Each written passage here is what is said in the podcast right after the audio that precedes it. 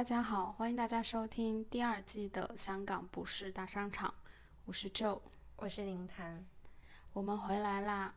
对，大概是经过四五个月之后，然后我们终于又重新决定继续这个电台。嗯，然后之前中断，嗯，其实也是因为当时林檀需要短期。回大陆一下，然后现在他回来了，然后我们也发现对香港还有非常多想要了解的，包括啊我们自己也有很多想要去谈、想要去探索的，所以决定继续这个电台。然后也因为我们两个其实都是很内向的人，好像如果没有这个电台的话，就没有一个东西可以推着我们去了解香港和香港很多人去有一些交谈、一些深入的对话。嗯嗯，所以好像也是在。给自己有一个任务的感觉，是的，一个繁重的任务。嗯，但是这次回来就发现我们小宇宙上的节目就莫名消失了，彻底没有了。但是如果呃搜索一个我们的那个链接的话，还是可以搜到的。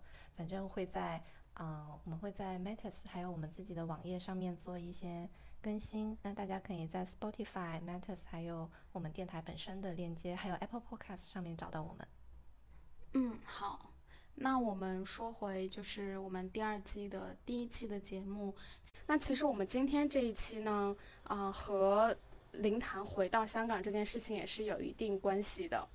对，啊，因为我回了内地，又回来香港之后，要重新在香港找房子，那就有一个朋友，啊，很热心的给我介绍。他的妈妈就住在香港这边，可能他只会了解到香港有哪些新的房源。然后就是这一期的嘉宾晨曦阿姨就给我介绍了一个房子，然后呢，Joe 就帮我来看房子，又一起见到了阿姨。那我们欢迎一下阿姨，阿姨你来跟大家打个招呼，跟自我介绍吧。哎哎，大家好，呃，我叫晨曦，呃，很有缘分就认识了你们。我其实是一个港宝妈妈，就是，啊，因为我夫妻两个都是双非，但是我生了一个儿子在香港，所以呢，我们就来到，呃，因为这个疫情的原原原因，然后我们就来到香港，然后定居下来，在这边租房子陪孩子上学，呃，大家都叫我，叫我们这种人群吧，都叫港宝妈。所以港宝妈就是指孩子拥有香港永久居民的身份的妈妈。对对对对对，但是我和我先生是没有的。哦，明白。然后现在你是陪小孩在这边念书？对对对对，因为疫情，现在之前呢他是往返，但是现在因为疫情的关系往返不了，海关没开，所以就来香港定居，然后就陪孩子上学。嗯，我觉得这个也是我一开始很希望能够邀请阿姨来我们电台的一个原因，因为就是疫情这两年会有很多原来。呃，跨境的上学的这些儿童，然后他们现在可能要么就是在内地上网课，要么就要呃改变之前的一个居住地，然后在香港生活。然后，但这就造成一个问题，就在香港生活谁来照顾他们？然后可能就是会有很多呃，特别是女性妈妈，然后会去承担这个责任。对，那呃，其实我会先好奇，就是当时为什么说想要在香港生孩子呢？呃，因为国内有一个计划生育。呃呃，我之前是有生一个大的，呃，然后呢，怀了这第二个的话，如果在国内生的话，据我们了解啊，应该要罚款大概三十万左右人民币。然后当时就对，当时就有个途径，就是说啊，可以去香港生，而且可以拿到香港的身份。嗯。呃，基于这个原因呢，我就把我的二宝就在香港，在香港出生这样子。嗯，那当时说想要拿到香港身份这一点，对您来说是一个怎样的？吸引吗？呃，不是，呃，其实更吸引我的应该是香港的医疗。嗯，呃，在香港，因为我生过两个宝宝嘛，大宝和小宝。呃，大宝是在内地生的，小宝是在香港生的。嗯，就是能够深切的感受到香港的医疗，真的，无论是从服务态度啊，还是他医生的用药啊，呃，我觉得都很好。嗯，那你在内地和在香港的时候都是在公立医院吗？大的是在公立，国内公立。哦。啊，小的呢是在香港的私立。哦，明白。那在香港私立医院生小孩，其实也要花挺多钱吧？还好，当时，啊，总体下来在医院这一块的费用大概是五万多一点。哦，那好便宜啊。嗯，是。哦，那呃，在香港生了小孩之后呢，就是呃，我其实我不太了解，假如说在香港生了小孩，是不是他有一个要求，比如说这个小孩一定要在香港居住多长时间，然后他才能保留保保保留他的这个永久居民的身份，还是他拿到这种就不用？呃，当时的政策是你只要在香港出生，你就是香港身份。哦，OK。那为什么？就是因为你之前有提到说，小孩他是在，呃，幼儿园开始就一直在香香港念书。对对对。没有想过在内地吗？因为这样好像少少很多麻烦。呃，是，当时也在纠结这个问题，因为按照香港的幼小朋友上学是两岁八个月就可以上的。啊，其实。好精确。对，那时候我们家的也就是两岁九个月左右，当时上学的时候就是还很小嘛，然后，呃，当时是骑坐了保姆车。他们有一个保姆这种机构，他会从我们家一直送到幼儿园，这样子，就省得我们中间去送的那个奔波。呃，当时我们也在说，这么小的孩子要坐那么长时间的车，确实，确实是是很担心的。坐多长时间？对，呃，大概一个半小时左右，就是从家里送出去，然后到他的幼儿园，大概一个半小时左右。呃，但他父亲说，如果说你以后让你的孩子，就是说。呃，这个孩子还让他在香港发展的话，那就是越小送过去越好。可不可以说一下具体的一个过程？比如说孩子他上学的时间是怎样？你要几点钟送他出门？你需要做一些什么准备？然后接孩子等等。哦，呃，通常一般是六点，早上六点，让保姆车会在楼下等。哦。然后因为保姆车它不是只有我们这一个孩子嘛，他然后在深圳还有其他小区的孩子也要去香港上学，然后这个保姆车会一直都。都这个小区，都那个小区，然后把所有的孩子接到车上以后，他们会送到罗湖关。罗湖关他们有那种，就是有，就是香港的，香港的阿姨会在关口接他们。香港的阿姨也是保姆车的。对对对，也是他们一个机构的。嗯。然后呢，就是国内的那些阿姨把他送到关口，然后关口的阿姨把他们送到幼儿园，又有车，然后送到幼儿园这样子。嗯，呃，下午呢，早上和下午都是这样，所以我们啊，基本上就是把他送到楼下，啊，下午去楼下接这样子。当时还觉得挺方便的，没有说是很那个。哦，那也就是他吃早午餐都是在在幼儿园，在幼儿园对。哦，那幼儿园是几点钟上课啊？九点。哦，那他其实要提前三个小时，六点钟就也很辛苦。是因为他要兜嘛，要每个小区去兜嘛，所以一般通常会让他。下午就会早一点，下午因为我是不让他那个去兜，我就直接到关口来接他。哦。我就直接，他就一出，就是那边的阿姨到幼儿园接了他以后，送过关了，然后我就在关口接了，直接回家。通常的话，一般他们是三，啊四点左右放学，因为时间太长了都忘了，好像四点钟放学。一般我是五点到关口，差不多就可以了。那阿姨那个时候你已经下班了？啊，对对，就去关口接她回去。哦。那她坐保姆车这个大概持续了多久？呃，到小学三年级，四年级就自己走了，就是自己搭地铁啊，对，过关每天。对，因为香港它有规定，好像在三年级前，就是小学三年级前是不可以孩子自己就是去来这样子。三年级后，你四年级了就可以了。如果你是四年级的孩子，你可以。哦，还有这样的一个说法。对对对，之前还有一个插曲就是。有时候太忙了，就像他读一二年级的时候，有时候太忙了，学校有活动，我们会说，哎呀，你天天过关应该很熟了，你就自己去吧，就就，但是海关会拦到，会问，哎，你怎么，怎么一一个小朋友走，然后他就会打电话给我，然后说让我去海关，说不可以，不可以让孩子单独过关。哦，是不可以单独过关，还是不能单独去上学呢？呃，单独过关。哦，这样子明白了。那呃，阿姨，你那个时候呃会来香港吗？会。是来做什么？呃，基本是学校的一些活动，呃，要我参与的。呃，是幼儿园、小学这样的一些活动吗？对对对。都有些什么活动啊？呃，家长会那是必须的。嗯。然后就是呃，还有一些就是像，因为我儿子上的是佛教学校。哦。就一些佛教一些典礼啊。呃，需要家长来的，然后我们就会过来。还有一些做义工啊，就是如果我时间允许的话，我也会过来做义工这样子。哦，就是学校要求家长做的一些义工。对对对。哦，那你那个时候来香港，对香港有什么印象啊？呃，那个时候基本上是就是从家里到他学校，然后学校回到家里，就这两点。呃，中之间很少说去其香港其他的地方，然后也就是说，最多在他学校或者幼儿园边上买点日用品，然后就回来了。嗯，所以那个时候香港对你来说就是一个可以买到比较便宜的东西的地方吗？对对对对，甚至酱油啊、纸巾啊，我都会从香港带回去，因为香港的一些纸巾确实比我觉得挺好用的，个人啊，个人觉得，还有一些酱油啊，就像日本的这些，在国内买的话会贵很多，香港买会便宜很多。哦，最近是不是正好有一个新闻，是说同一个中国的企业，然后给国内供的酱油和呃给国外好像是日本还是对日本供的酱油，它的那个呃添加的东西是不一样的。对，国内的添对国内的添加剂多一些。对，然后之前在深圳的时候，其实也有看到，就是有专门的什么供港的牛奶啊什么的，好像都是标准会不一样。对对对，我也感觉到是，因为在国内。嗯，同样同样一个东西，它好像是味道是有有一点点差异。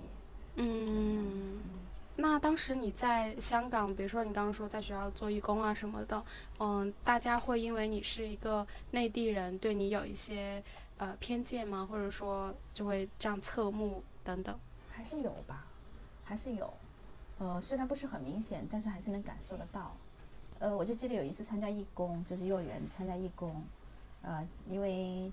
其实我们那个幼儿园的口碑还是很很好的，附近轮到他报名的时候，大家都排长长的一条队，然后那个时候就需要我们这些义工过来帮忙，就是组织一下，然后地表啊、填表啊这样子一些，还要回答一些家长的问题啊这样子。之前我就过来做义工的时候，就因为我是那个时候我是不会说白话的，然后我就用普通话跟他们交流，嗯，但是其中就有一个家长。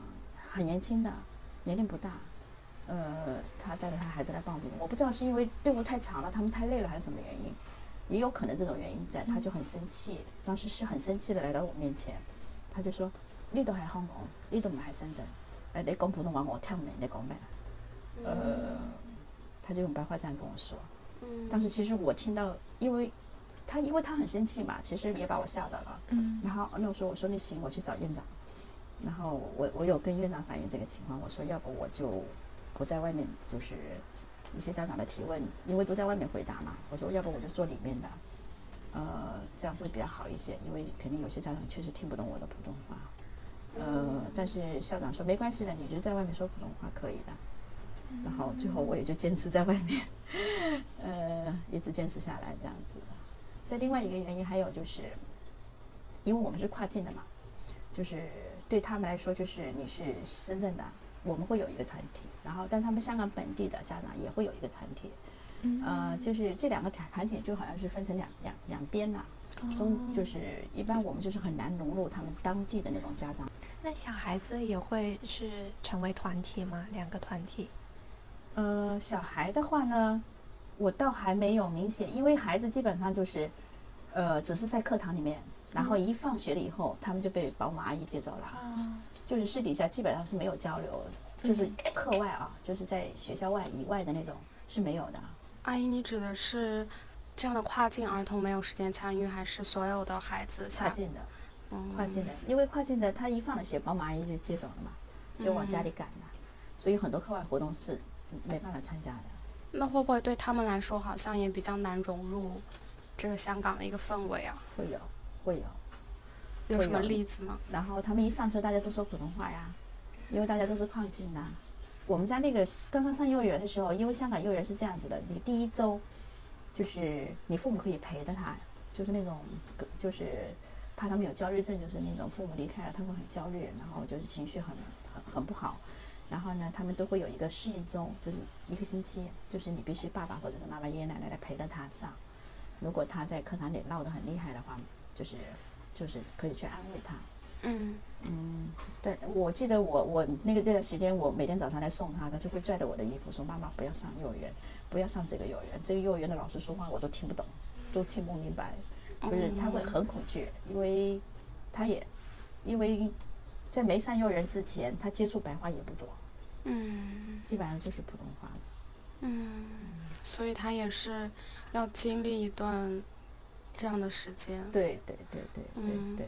我想到就是，呃，我小的时候上幼儿园，就也是很不想要去幼儿园，但是那个时候可能老师讲的话还是我能听得懂的，我都会很恐惧。是是是。如果说老师还有周围同学好像都是带着另外一种语言和氛围的话，我会更恐惧的。是是是是是是是。那感觉他还经历的挺多的。嗯，对。那后来这个情况有改善吗？嗯，然后就上小学啦。嗯。呃，上小学三年级之前，还是在三年级的时候，还是一直在坐保姆车嘛。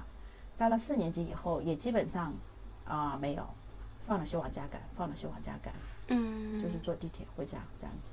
嗯。所以跟本地的孩子也是没有什么很大的交流。一上地铁以后，大家都是深圳的，大家又是普通话在那飙了，这样子。嗯。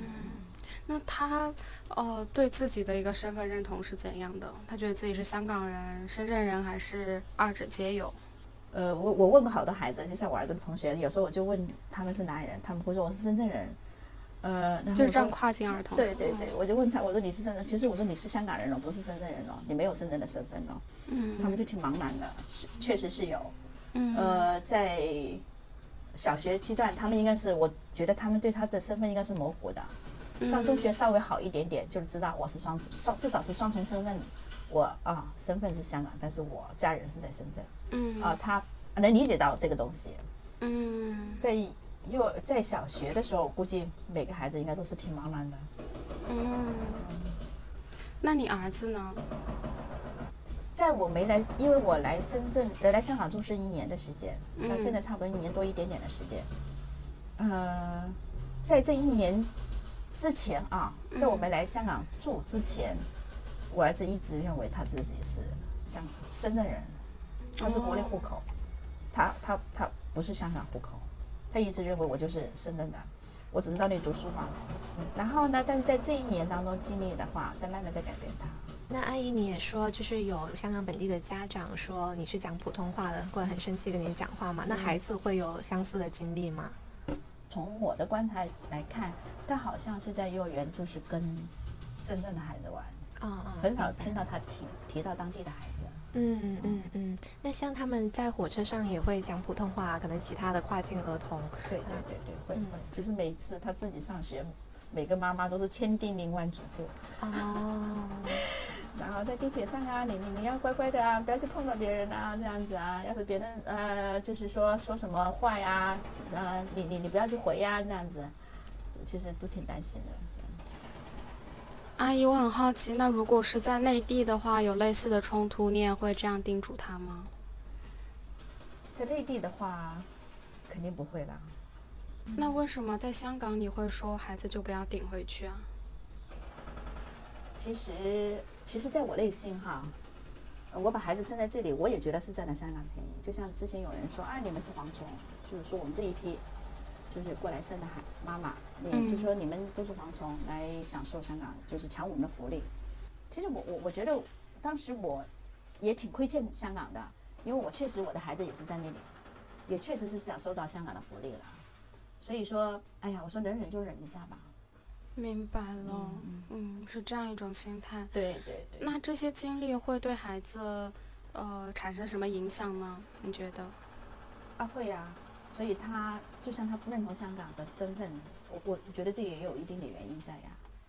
嗯，明白。嗯。其实我在香港也有类似的经历，就是可能我呃刚来的时候，我不太知道香港的很多规矩，比如排队没有排好啊，然后我这站的一个地方是刚好是一个出口啊，然后就会有就是人，特别是呃中老年男性，就特别喜欢就是追着我不停的教训。然后我觉得你刚刚你们的对话好有意思，就是如果在内地，可能我我我觉得我也是，就是我的反应会不同，我会说你能不能。不要这么唠叨啊，怎么样？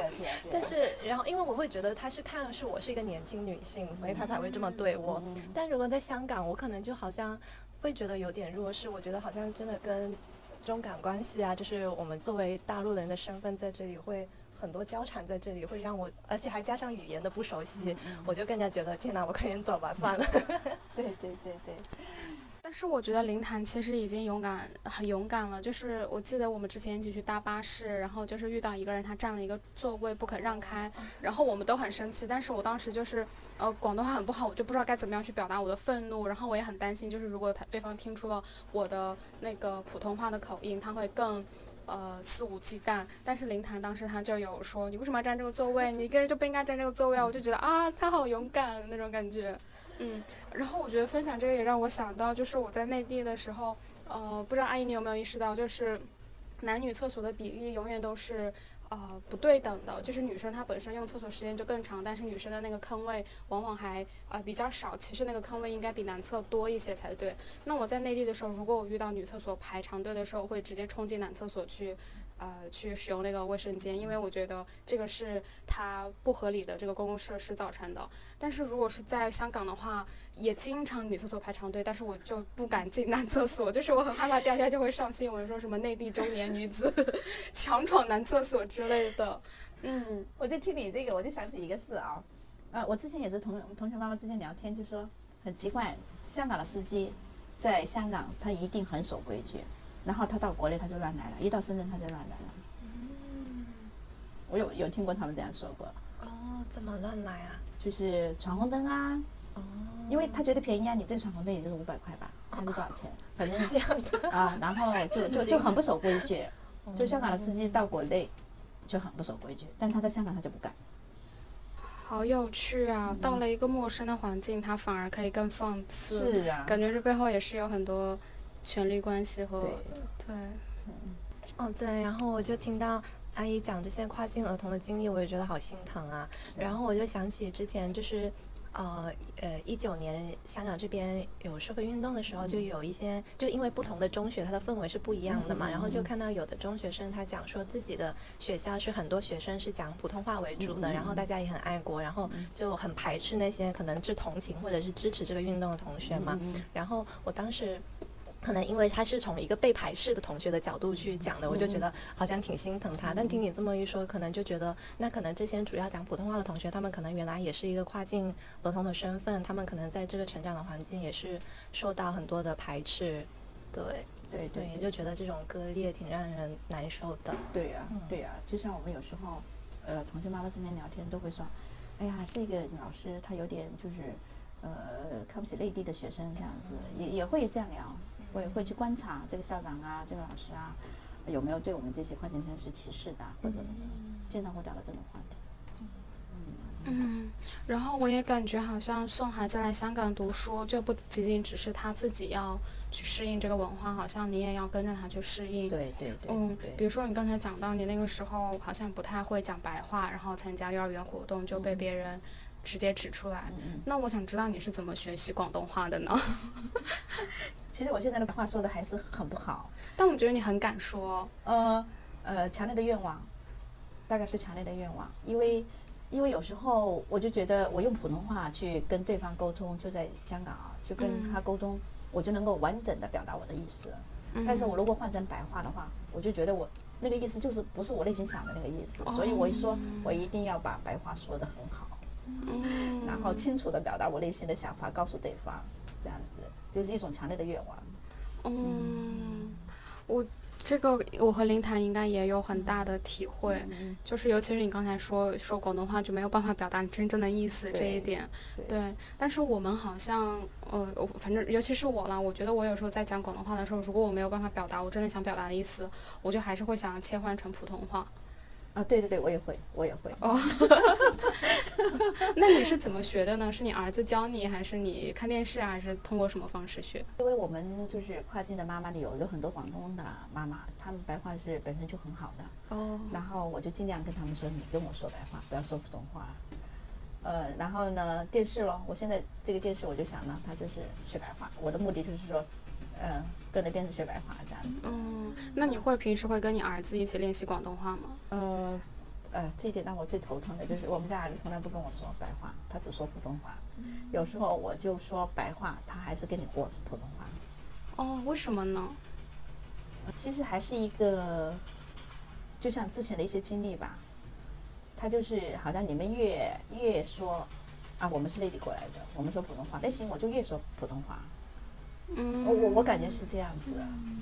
然后我我就偏说普通话，然后每次出去我跟他出去，然后我说这是香港人必须要说白话，他说我为什么不可以说普通话？我就要说普通话。嗯，我觉得这是一种挺有趣的现象，因为我前两天其实还在跟一个朋友呃讨论说，一个移民，然后他来到一个新的地方，他是不是必须要去学习这里的语言？呃，我的这个朋友他觉得说，从一个尊重本地文化的角度，那移民都应该努力的去学习这种文化，努力的融入当地的文化。但是另外一方面，我又会觉得，呃，在大多数这种移民和本地的呃关系里面，本地的文化它是有一定的呃优势的，或者说它是有一定霸权的。那移民好像很多时候他都是会被迫的要去学习这个语言、这个文化，他才能更好的融入。嗯，但是我觉得你讲的这个例子，就是让我看到了，就是在这样的一种。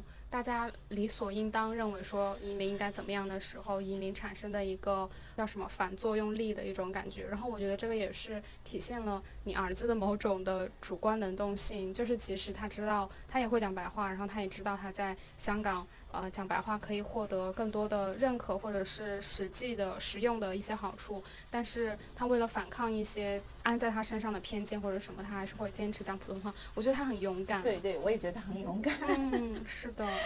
那阿姨，你可以讲讲，就是你决定来香港生活的这个过程吗？感觉也是一个不太容易的决定了。对对对，因为疫情三年嘛，就是前两年的时候一直是在上网课，就是。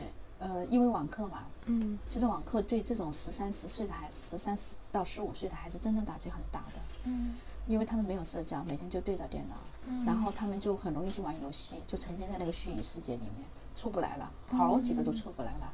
就我知道的，就是有一个就是，就学习非常，就是全校前几的，然后呢，就因为这个网课，然后没人打游戏了。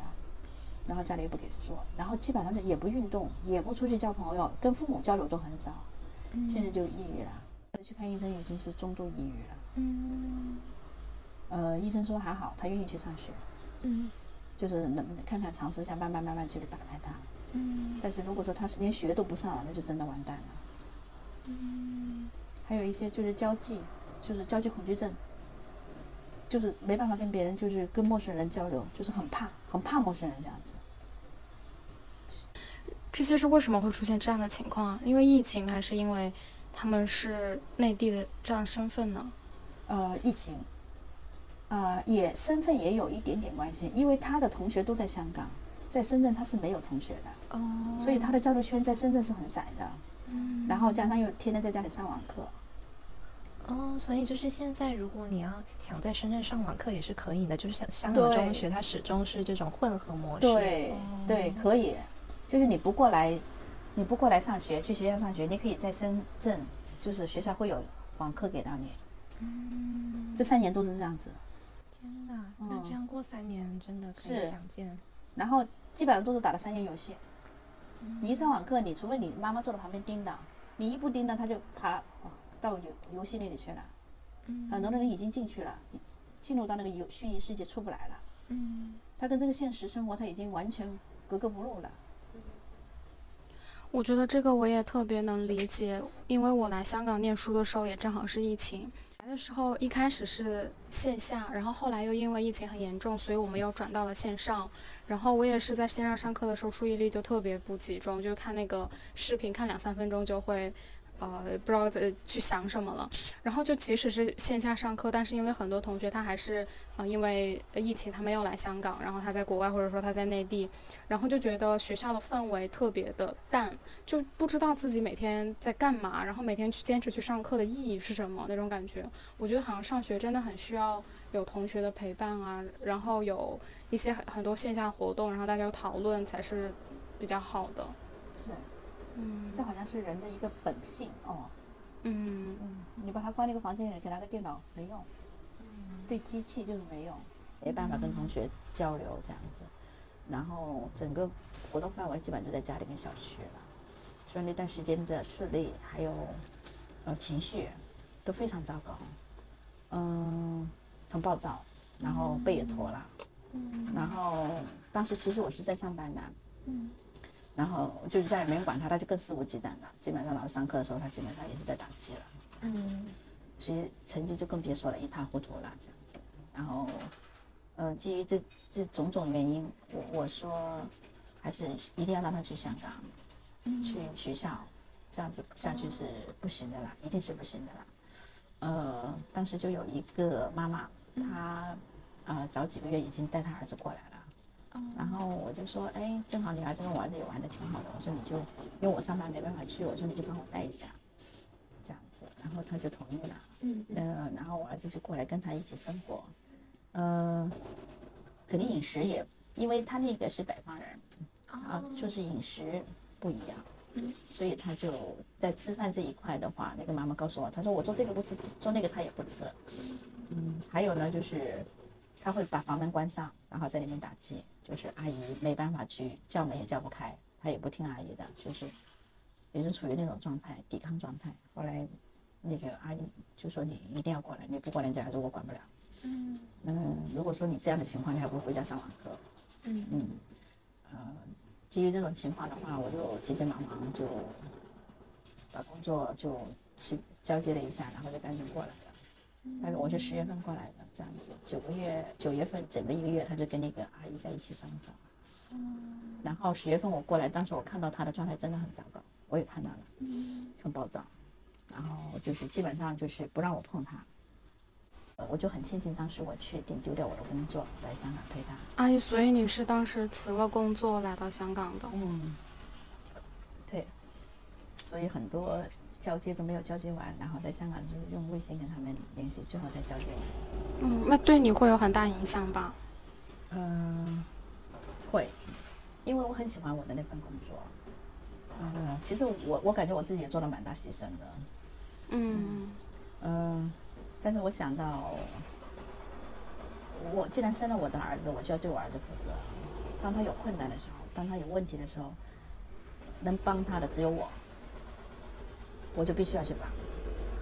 嗯，那你会觉得来照顾孩子丢了你的事业吗？会有，会。但是现在是心甘情愿的，没有说不心甘不情愿。嗯。但是我觉得孩子更重要。嗯。就是，呃，因为特别的情况嘛，必须过来照顾孩子嘛。照顾孩子完了以后，呃，就是我肯定就是没有我自己的东西了，就是把自己的就是喜欢的东西给丢掉了。然后过来以后呢，就是发现孩子。照顾孩子才是我这五十岁以后应该做的事情，然后最应该做的事情。五十岁以后最应该做的就是这件事情了。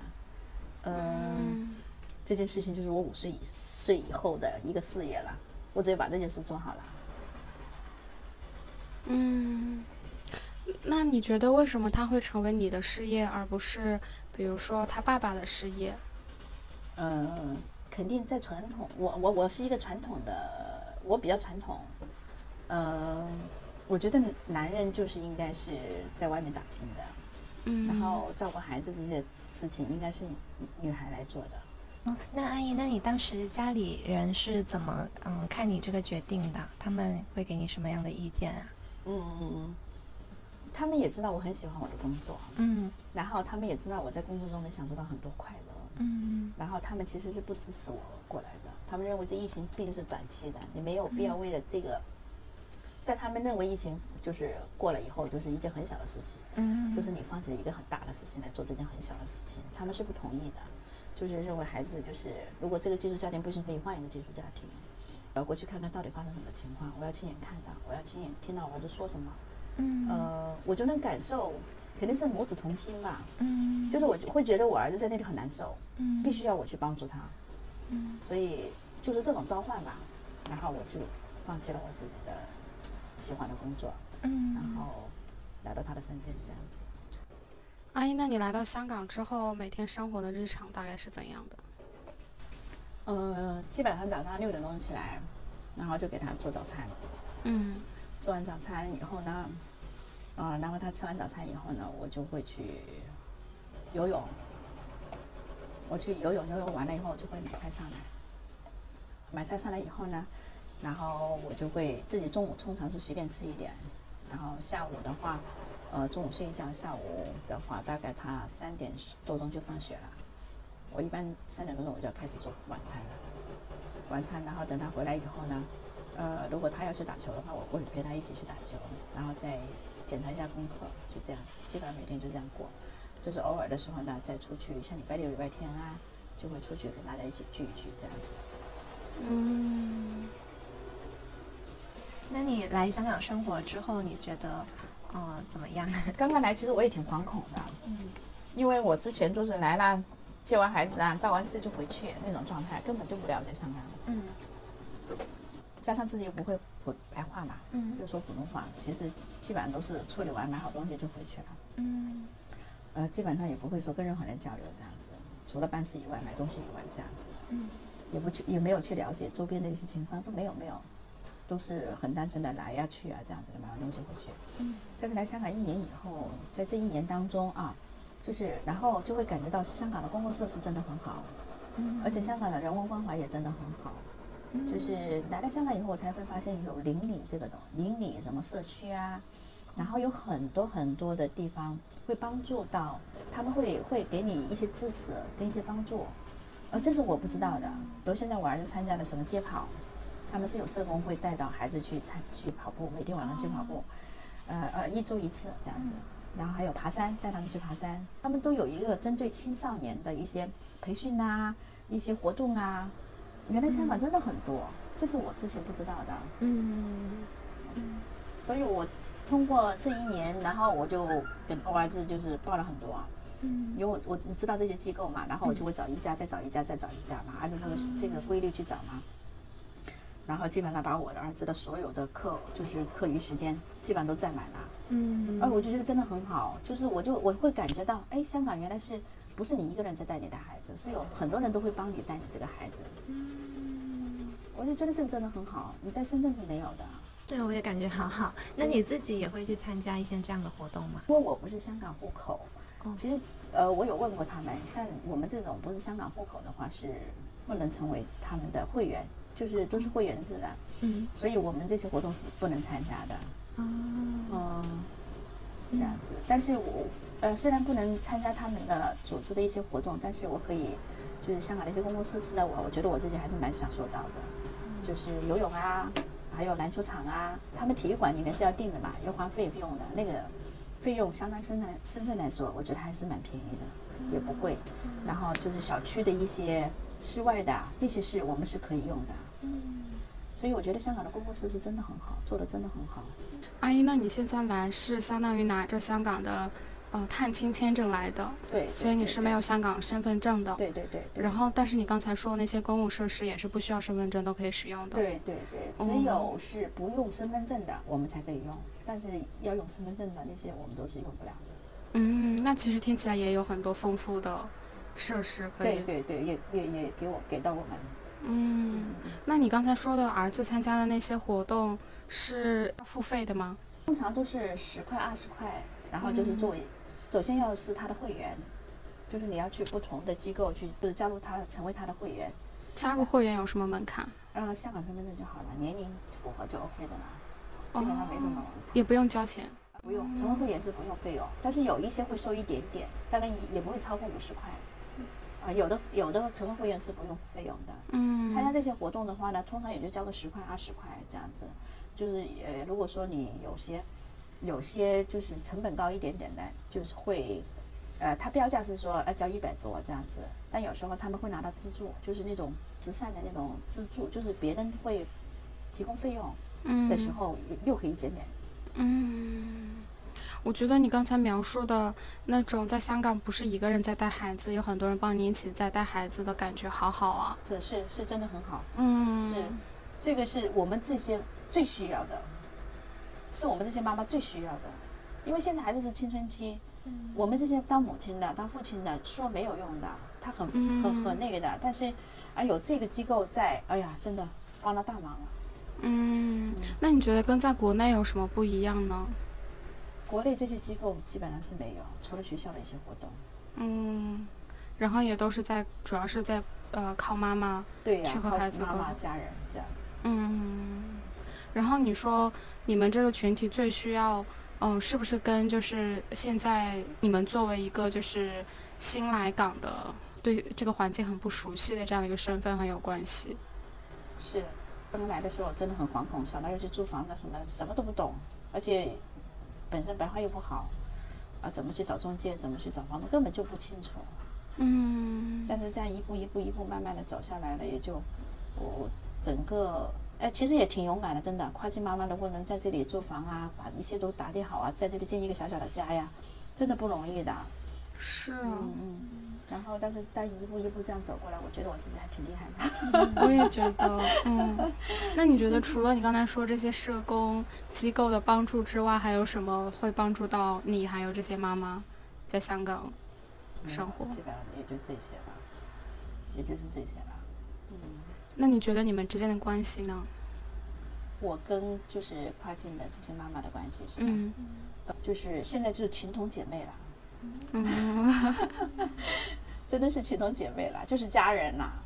现在我们在香港，这个就是我们的这些跨境的妈妈经常会在一起过生日啊，然后互相打气啊，呃，然后所有的就是问题，你在这个团体你说出来，大家都会帮你。而且那种帮，他真的是就是亲姐妹的那种去帮你，就像那个，就像我们这些社区这些活动啊，只要有一个妈妈知道这个消息，就会告诉我们所有的其他的妈妈。嗯。还有呢，就是每个妈妈的生日，大家都会在一起过。嗯。这样子，大家都会在一起来，一起来聊聊天啊，这样子。然后就是还特别是那个搬家，你都知道香港的人工很贵的嘛。嗯。搬家非常贵的嘛。然后通常都是这些妈妈帮他，就是我们这些人，就是拿个拖车一点一点的蚂蚁搬家一样的搬。那呃，阿姨，你觉得这种和周围人建立的关系和你在深圳的时候和朋友们之间关系有什么不一样？不一样，完全不一样。嗯，深圳的，深圳的就是朋友，但他不会产生那种依靠的感觉。在这边真的就是一个依靠，就是我们这互相就是互相取暖、互相依靠那种，互相守望这样子。嗯，呃，呃，在国内的话呢，大家就是呃，朋友来了喝喝茶、聊聊天这样子，就是不会产生那种依赖、依靠那种那种情心情在的。但是这里就是依靠跟依赖。嗯，也就是你刚才说的家人的感觉。对对对对对。嗯，这些妈妈在家里肯定是很多妈妈在家里，其实说真的，能来香港在这里租房的家庭条件都还说得过，都还 OK 的，都不会说很差的。嗯，他们在家里肯定有，家里也会有从来没做过饭的，或者从来没用过什么电钻呐，什么什么什么老虎钳呐这些，起子啊这些从来没没没没碰过的，但是在这里，个个都是金刚，真的，老虎钳的起子、电钻他们都能用。嗯，嗯，反正就是能能解决的问题，基本上就是我们这个团体里有任何问题，我们这个团体都有人帮你解决，这样子。嗯，听起来好厉害。是，我能来这里，然后在这里，呃，待下来的妈妈，真的都是个个都是金刚来的，都不容易。所以都是妈妈。对，都是妈妈。我这一批都是妈妈。原来有一个爸爸，有一个爸爸，因为他就觉得他的老婆太，呃，肯定你去香港肯定搞不定的，他爸爸爸不放心。然后他爸爸先过来，然后先把房子住好，所有东西买好。然后几点钟去打篮球？几点钟在哪个培训班上？全部都安排好了，才放心回去，再不让他妈妈过来这样子。好了，已经他我已经设定好了这个程序，他妈妈的这个程序走就 OK 的了。哦，所以最后来这日常照顾还是要妈妈。嗯，我觉得好像我不知道林谈有没有类似的感受，但是我觉得。哦，我自己也是觉得，在香港，其实，在大陆也有，就是有些人离开家乡之后，好像能够依靠的就是朋友之间的那个关系。然后，我家里人就是我奶奶，她每次都。呃，经常催我结婚啊什么，他就会觉得啊，你在外面都没有人照顾你，你要是成个家就有人照顾你了。然后我就会跟他说不会啊，我有很多朋友。他说，呃，有朋友有什么用？朋友你生病了，朋友会去照顾你吗？什么的。但是我就会觉得，我很相信朋友会在我身边的时候照顾我，我也会在我朋友身边的时候照顾我朋友。我觉得好像不知道哎，我之前是觉得对于我们这个时代来说，好像朋友已经形成了一种比那种呃一个异性恋的家庭更稳固的。一种关系。但是就是阿姨听你讲了之后，我会发现哦，原来这样的一种关系也可以存在于不同的年龄层、不同的时代之间。哦，因为我在呃国内的话，其实我去的离开家乡，但也是去一个有亲戚或者有家人的地方，所以是来香港才感觉到。呃，跟朋友的关系真的会来往更频繁，然后关系更强，然后我也觉得好珍贵，就是我感受到朋友应该有的这种，也不是应该有，就是朋友可以给彼此提供的这种支持跟共鸣。但是我一另一方面，我又会觉得。啊，那好像也是因为我在香港始终也没有跟香港本地人走得很近，就我不知道怎么去打通这一种朦朦胧胧的沙啦。嗯，就好像有时候，比如说，我觉得请就在香港，我想请大陆的朋友一起来家里玩特别的容易，但我要请一个香港朋友，哇，真的很难请。他们说，哇，好远啊，啊，好忙啊，就这种感觉。哎，但是林台，你觉得，嗯，你说很难和本地人建立联系和。你觉得在这里和朋友之间的那个感情很珍贵，有什么关联吗？是你觉得如果和本地人建立联系，原本的和朋友的那个关系就不会那么重要了吗？还是怎样？我这个没有听懂，不好意思。不是我的意思，是我的朋友都还是移民。哦。对，就很难跟本地人成为朋友。嗯。我也有这样的感觉。我在想，为什么？是因为我们广东话太差了吗？你觉得呢？是我我我感觉我儿子也是，我感觉我儿子也是。虽然他从幼儿园开始就在香港，但好像始终还是还是那种标签的区别，就是你是本地的，你是深圳来的。但深圳来他是自然有种亲切感，但是本地的他自然就有一个一堵墙在就升起来了这样子。嗯，我也觉得好像有很多是交往之中非常微妙的一些东西，可能即使你广东话很好。但是你生活在，或者说你有这样的一个出身，然后你可能就对某一种文化、某一种东西很熟悉。比如大家讲到什么，你就会觉得啊，这个很好笑，这个我知道。然后我在想，你觉得本地人他们会有这样的一些呃烦恼吗？他们会说，哎呀，我的我的朋友基本上都是本地人，怎么没有一些新移民或者一些少数知道？好像不带有，我也不知道。嗯。阿姨，那你跟我们分享一下你在香港生活一些比较开心的事情跟不开心的瞬间好吗？好的，好的，好的。嗯。呃，开心就是运动，就是香港有那么多的场地，就是设施。嗯。呃，游泳啊。嗯。然后打羽毛球啊，我觉得真的很开心，真的真的，在运动当中，我觉得我感受到我自己真的很开心，很愉悦。嗯嗯。嗯，现在不开心的就是孩子学习不努力。嗯，然后又特别就是青春期，又不能说，哦，有时候看来就着急呀，你这里着急，他不急呀，嗯，所以呃，挺挺挺那个的，有时候会跟他有冲突啊，这样子。明白，对。那你觉得，就是因为你也有在大陆养过小孩的经历，那你觉得在大陆就陪伴一个青春期的孩子，跟在香港会有什么不同吗？会，嗯，因为香港。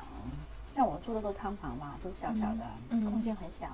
嗯。然后，呃，深圳的空间肯定会很大嘛。嗯。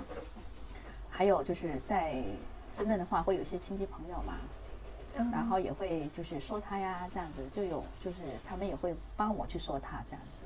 嗯。但是在深圳的话呢，他每天面对的只有我，对亲人来说，他只能面对的就只有我了。嗯。这样子，呃，所以感觉这边压力。从孩子管孩子这一块压力是很大的，比在深圳要大很多。嗯嗯。阿姨，你刚才说，嗯，孩子不好好学习，然后很着急。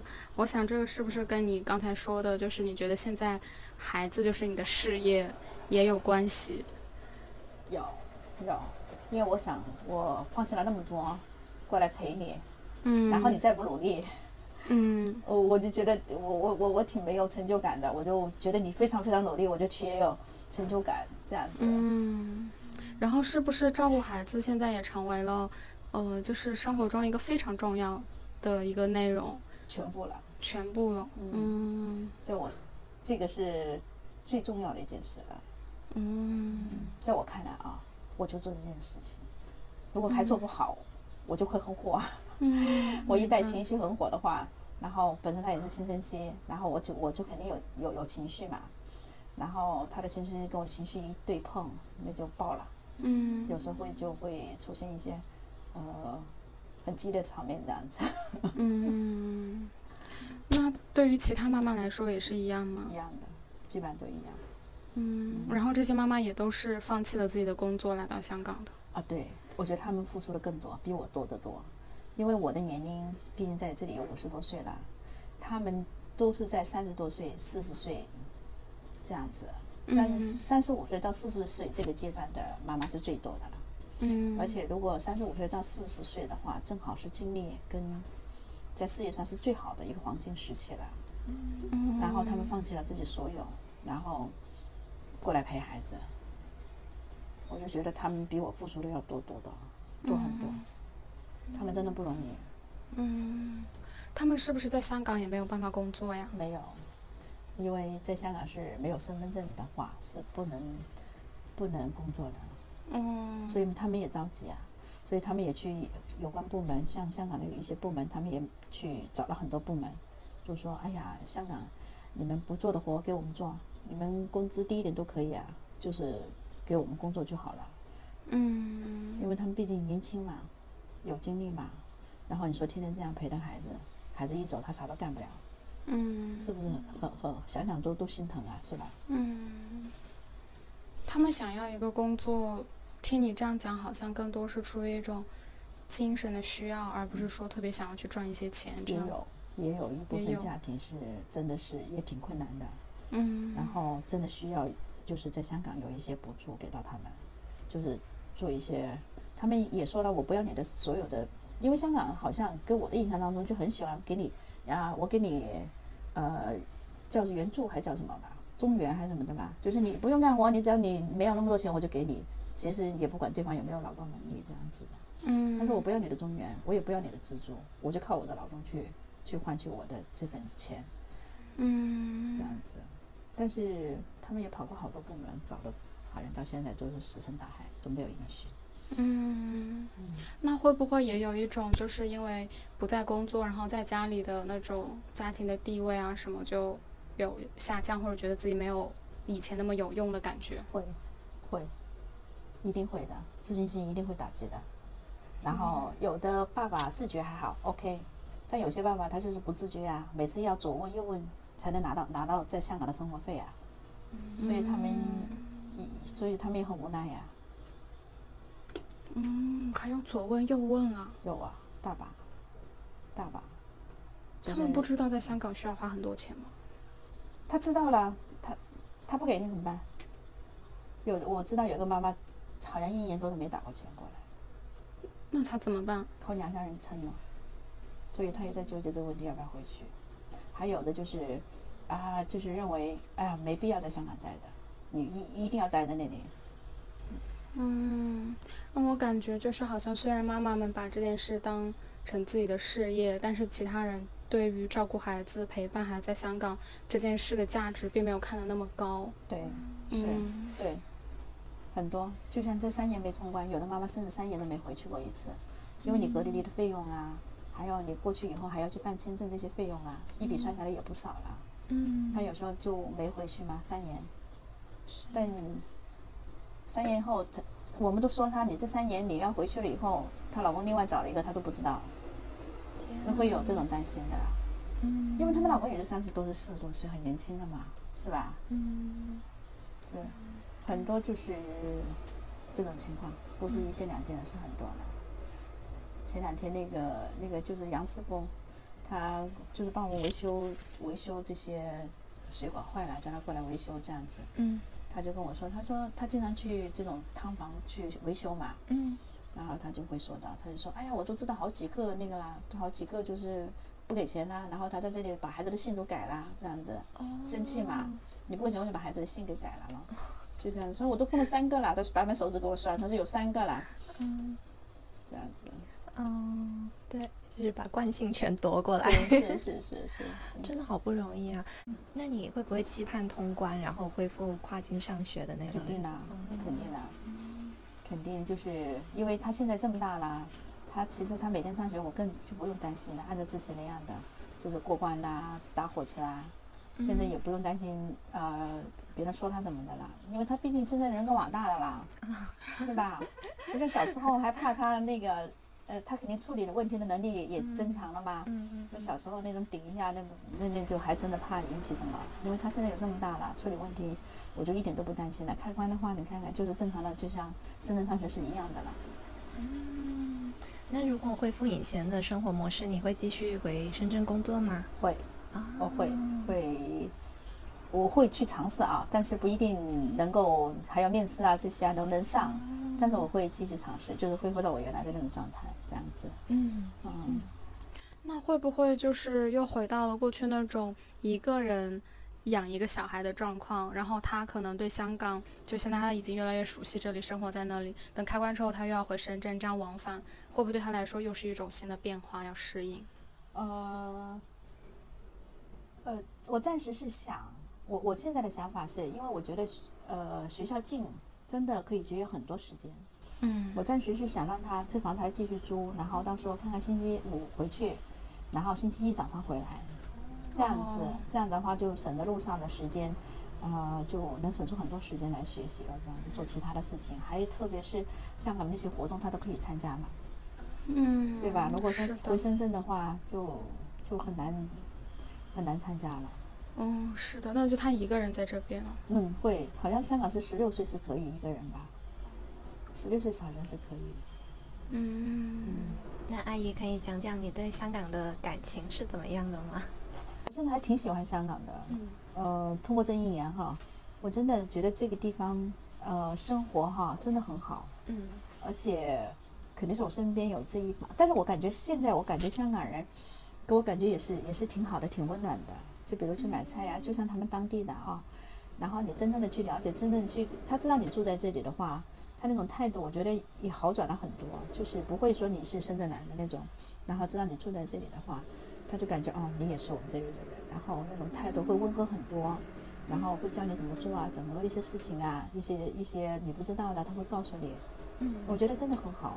嗯，没来香港之前，我觉得香港是没温度的，但是我来了香港以后，通过这里，我感觉香港它是有温度的。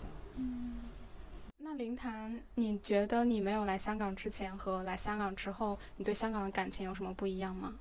没来之前就没有感情，就觉得这是一个繁华国际大都市吧。嗯。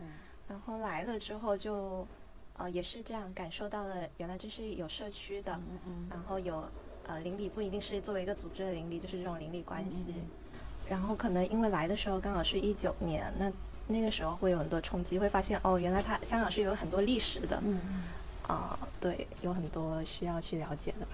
我觉得我跟阿姨的感受有一点相反，就是我没有正式生活在香港之前，因为我那个时候也是住在深圳，所以就是经常会过来。我那个时候了解到香港，我会觉得也是因为社会运动的关系啦，我会觉得哦，这里人好像很团结，然后也很敢为自己想要的东西去争取。然后当你。嗯，可能你的政治立场跟他们是一样的时候，他们也会，呃，对你很照顾，然后大家会一起共享物资啊，像口罩啊什么的。可是我来了之后，反而会遇到一些因为我自己的内地人的身份而产生的一些，嗯，有的时候甚至不是冲突，但是是让让我觉得一些不舒服和尴尬的时候，对，然后我觉得这个还挺奇妙的。嗯，感觉可能就是因为。这种就还是回到那个内地人的身份跟标签，这个东西始终都是在的。嗯嗯嗯，是的。嗯，好，那我们今天其实，呃，也真的很开心，可以和阿姨一起聊天，尤其是听到阿姨跟我们分享她对香港的感情的变化，以及她作为一个港宝妈是如何去。打破之前的一种呃很小的家庭的结构，然后在这里去努力建设一个呃更大的，然后可以相互支持的一个社群，呃，让我觉得是很很不容易，但是与此同时又非常有勇气的一件事情，嗯，然后也让我和林谈想到很多属于我们呃的一些经历，对，那我们这一期节目就到这里，好，拜拜，拜拜，拜拜。